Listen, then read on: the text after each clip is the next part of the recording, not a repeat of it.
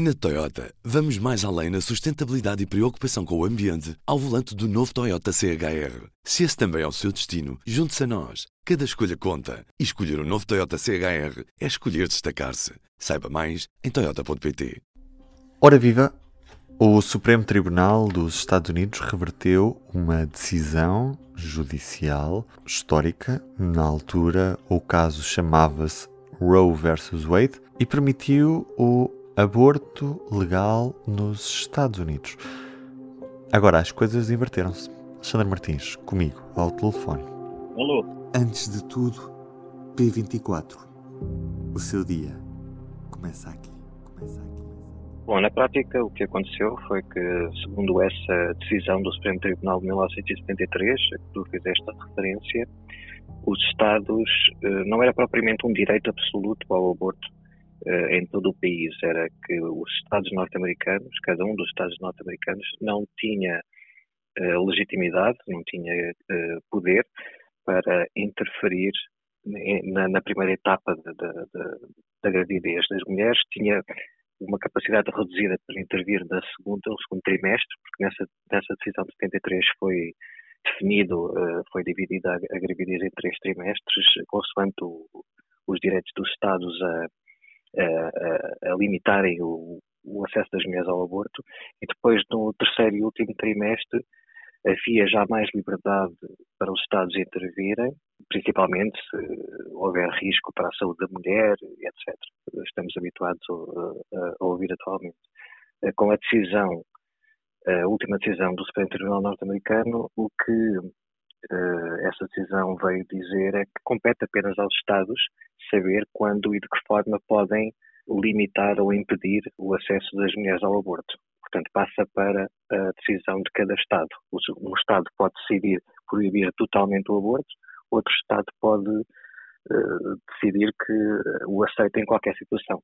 É, agora pertence a cada Estado. Mas porquê que a decisão foi tomada neste momento? O que é que levou a que haja uma nova decisão sobre este, sobre este caso? Isto nunca foi um assunto encerrado, como estamos a ver, uh, por esta decisão. Nos últimos 50 anos houve sempre um campo uh, anti-aborto bastante forte, mas que só na, na última década, pouco mais, 15 anos, 20 anos, mas principalmente na última década, um, ganhou uma força que, só para termos uma ideia, há cerca de 10 anos, quando começou isto, com, com, a eleição dos candidatos mais à direita ou mais conservadores do Tea Party do Partido Republicano, até agora, nesta situação ainda mais radicalizada do Partido Republicano, há 10 anos, dizia eu, não, muitas pessoas deste campo anti-aborto nos Estados Unidos não imaginavam que seria possível, pelo menos apenas 10 anos depois, reverter a tal decisão de 1973.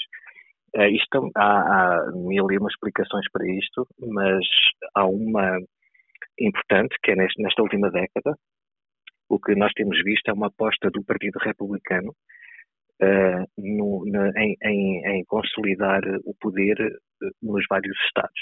Não tão uh, virado para o Congresso dos Estados Unidos ou até a presidência, isso é, são, são discussões e leituras à parte, mas nas corridas para os congressos, para as assembleias legislativas de cada Estado e para o governador de cada Estado, que é onde realmente se exerce o poder, a este nível, o Partido Republicano tem investido bastante e tem conseguido ganhos uh, muito superiores aos do Partido Republicano, uh, Partido Democrata.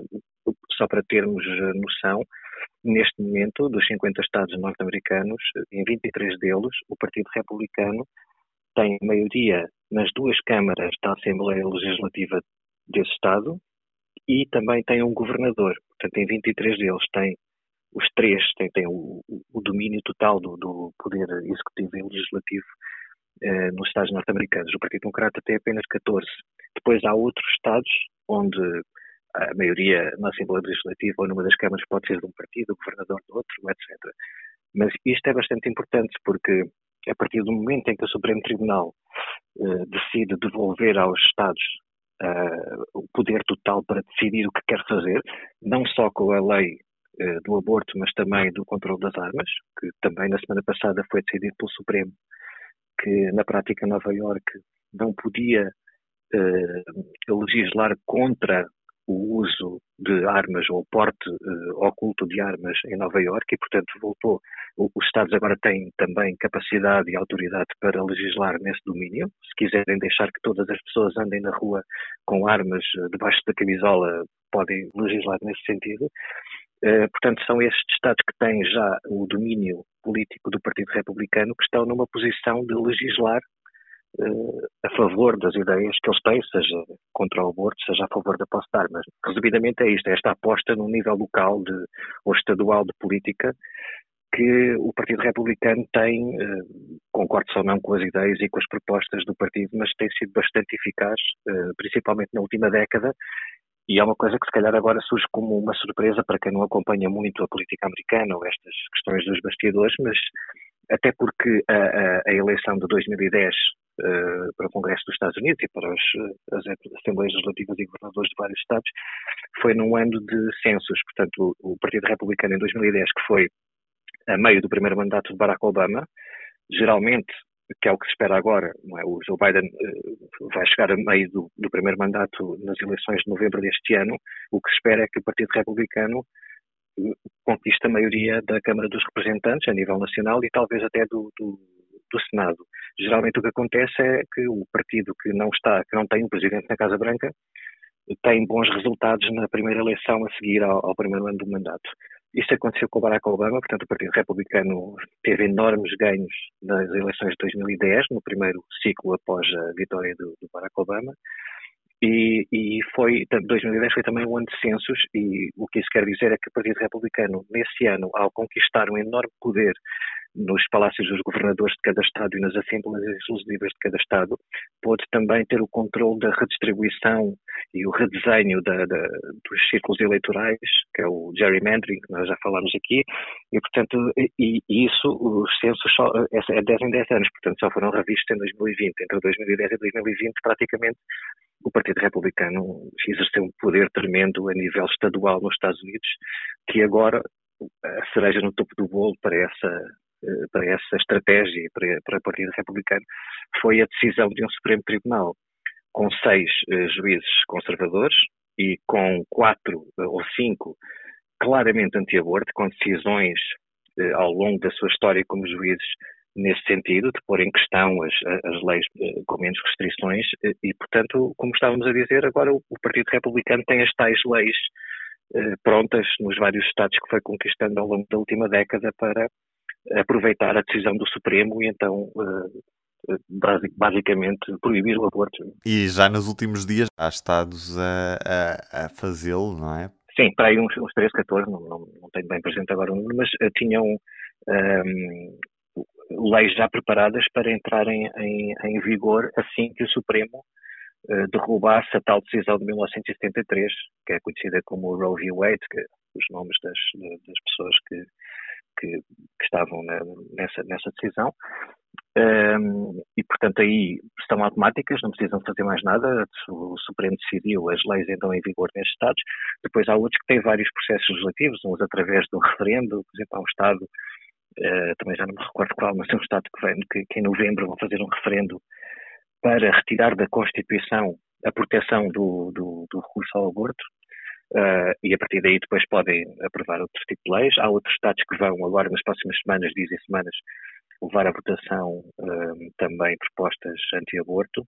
E, portanto, isto, isto é, pode ser uma surpresa para quem está assim a ver mais de fora, que, que tem obviamente de ter a atenção dividida com muitas outras coisas, assim, a guerra da Ucrânia e muitas outras coisas nos últimos anos, mas quem acompanha mais ou menos de perto isto já se sabe há algum tempo, principalmente a partir de, do momento em que se percebeu que o Donald Trump ia, e o Partido Republicano uh, iam mesmo forçar a, a nomeação do, do, da, juiz, da juíza Amy Coney Barrett, uh, foi logo a seguir à morte da juíza Ruth Bader Ginsburg, que é a mais liberal, mais, mais progressista, e, e, houve aquela discussão em finais de, de 2020 se, se, o Partido Republicano tinha impedido o Barack Obama de nomear um, um, juiz centrista, o Merrick Garland, em 2016, com o argumento de que 2016 era um ano de eleição presidencial e, portanto, não se podia estar, tinha-se deixar para o, o, vencedor da próxima eleição, que era naquele caso entre Hillary Clinton e o, e o Donald Trump,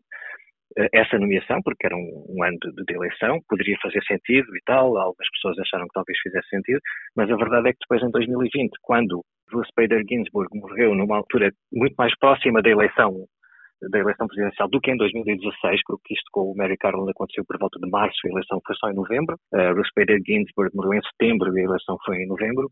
E o Partido Republicano já, aí já mudou completamente e já não interessava que era um ano Uh, que era em ano de eleições e, que, e, e, forçou a nomeação da Amy Coney Barrett, que toda a gente sabia, quer dizer, estes juízes têm, quando têm muitos 50 anos, já têm decisões de 10, 15, 20 anos solidamente anti-aborto neste caso, toda a gente sabe qual é que é a ideologia deles e a posição deles em relação a este tema e outros, como o controle de armas, etc. Aliás, eles são escolhidos, não é que seja uma, uma escolha política, mas obviamente o próprio Donald Trump, quando ainda era candidato, em 2016, uma das promessas dele para ganhar uh, o apoio dos, dos eleitores evangélicos uh, foi que ia nomear, que já sabia que podia haver duas hipóteses de nomeação durante o primeiro mandato do Trump, se ele ganhasse, e poderia haver um terceiro, já jogando com a saúde mais frágil da, tal juíza Ruth Bader Ginsburg.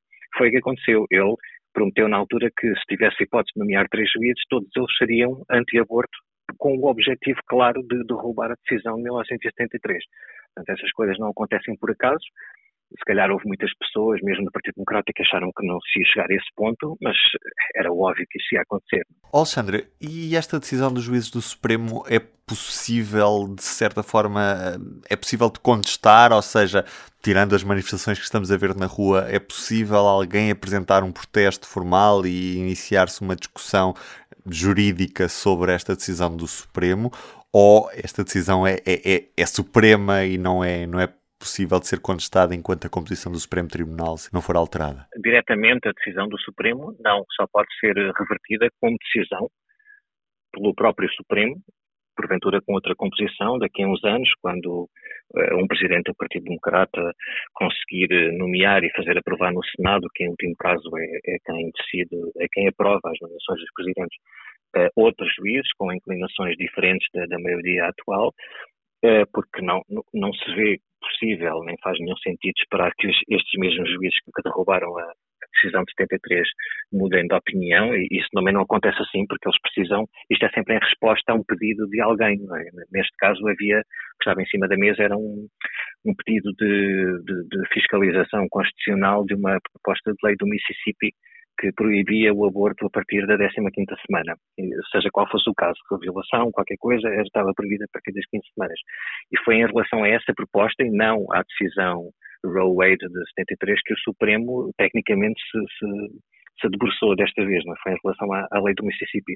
Ora, o que, o que estava em causa é que a decisão do Supremo de 73 impedia uh, ou proibia os Estados de interferirem na gravidez num período que chegava a estas 15 semanas e até ultrapassava, ao aprovarem a lei do Mississippi, automaticamente derruba-se toda aquela arquitetura do, Supremo de 1973. A forma mais uh, consistente, mais uh, realista de reverter estas decisões uh, para quem, para quem é do Partido Democrata ou para quem defende as, as posições do Partido Democrata é irem votar. Basicamente é o que o Partido Republicano conseguiu fazer nestas eleições mais locais nos Estados Unidos nos últimos anos e, e que o que o Partido Democrata conseguiu fazer na eleição presidencial de 2020. Nessa altura houve uma grande onda anti-Trump no Partido Democrata e isso foi suficiente para uh, mobilizar as pessoas.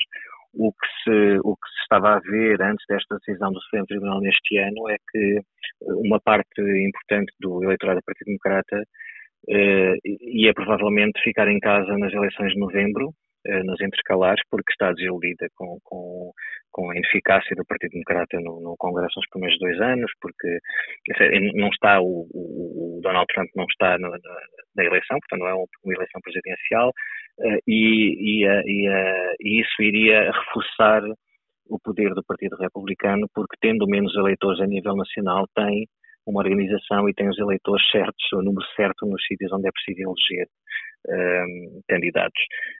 Eh, portanto, o Partido Democrata tem uma forma, o eleitorado do Partido Democrata que se manifesta em Nova Iorque, na Califórnia, etc., que são estados já solidamente democratas, portanto não é preciso fazer ali nada para reverter absolutamente nada, porque já são democratas, não, não é preciso. Mas naqueles estados do Midwest, de, do Sul, como aconteceu no caso da Geórgia, que foi possível aparentemente dar ali uma volta de um Estado bastante republicano nos últimos anos para, para, para democrata ou para eh, os, os, os, candidatos democratas terem muitas hipóteses de serem eleitos, eh, acontecer o mesmo na, noutros Estados, mais uma vez do Sul, do Midwest, etc., eh, para que o, sejam eleitos candidatos do Partido Democrata e para que seja possível o Partido Democrata reconquistar o poder nas Assembleias Legislativas e nos governadores de cada Estado para depois, aproveitando uh, possíveis uh, vitórias de candidatos às presidenciais do Partido Democrata também, nomearem juízes mais liberais ou menos conservadores e poderem dar a volta a isto. Agora, se houver sempre esta, esta, este fenómeno de, de pouca afluência às urnas Uh, o partido que tem mais eleitores a nível nacional, que é o Partido Democrata, é sempre mais prejudicado se o outro partido estiver bastante uh, motivado para ir votar, não é? Uh, portanto, é, é, isso, está na mão dos eleitores do Partido Democrata em, em certa medida também. Alexandre, obrigado. Obrigado, obrigado mesmo. então vá. Um abraço, tchau, tchau, tchau. E é isto, o P24 é tudo por hoje. Esta segunda-feira damos destaque à Conferência dos Oceanos que decorre esta semana em Lisboa. É para ler mais em público.pt e também na edição impressa. Eu sou o Ruben Martins. Até amanhã. Boa semana. O público fica no ouvido. Na Toyota, vamos mais além na sustentabilidade e preocupação com o ambiente ao volante do novo Toyota CHR. Se esse também é o seu destino, junte-se a nós. Cada escolha conta. E escolher o um novo Toyota CHR é escolher destacar-se. Saiba mais em Toyota.pt.